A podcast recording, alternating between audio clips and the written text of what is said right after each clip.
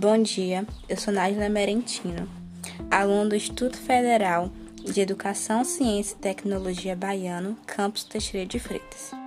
Eu vou falar sobre estratégia de marketing que foge um pouco do convencional e do que estamos acostumados, o marketing de guerrilha. A competitividade entre as empresas depende da capacidade delas de conseguir se aproximar de seus clientes e fornecedores.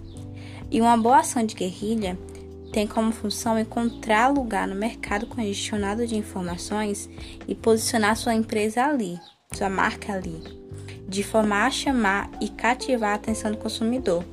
Então, para a competitividade empresarial, o marketing de guerrilha pode ser uma boa opção.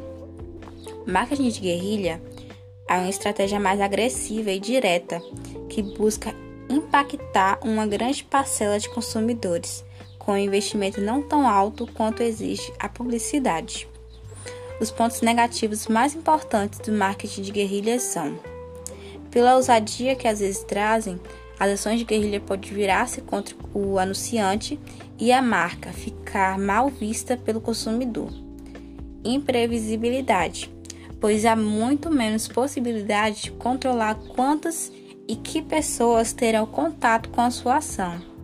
Já os pontos positivos mais importantes são o alto poder de viralização, permite quebrar os estereótipos da publicidade, dando imensa liberdade aos criativos. É um tipo de marketing onde a agência e o cliente podem arriscar mais, indo mais longe na comunicação com o público-alvo. As ações permitem às marcas uma maior interação com o consumidor e, logo, uma maior vivência da marca é, eu vou falar sobre duas empresas que utilizaram o marketing de guerrilha. Para provar a qualidade de seus móveis e produtos de decoração, que têm forma de ser descartáveis, a IKEA decorou partes do metrô de Paris com sofás e abajures. Assim, os passageiros poderiam testar o mobiliário por duas semanas enquanto esperavam o trem e o metrô.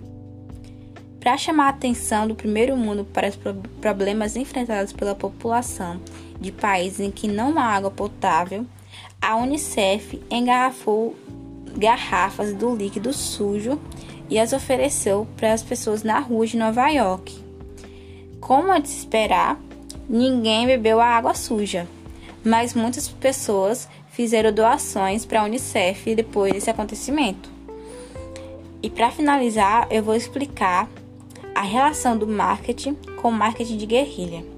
Marketing é identificar e antecipar as necessidades dos clientes e satisfazer essas necessidades de uma forma lucrativa, é, tanto para a empresa quanto para o consumidor.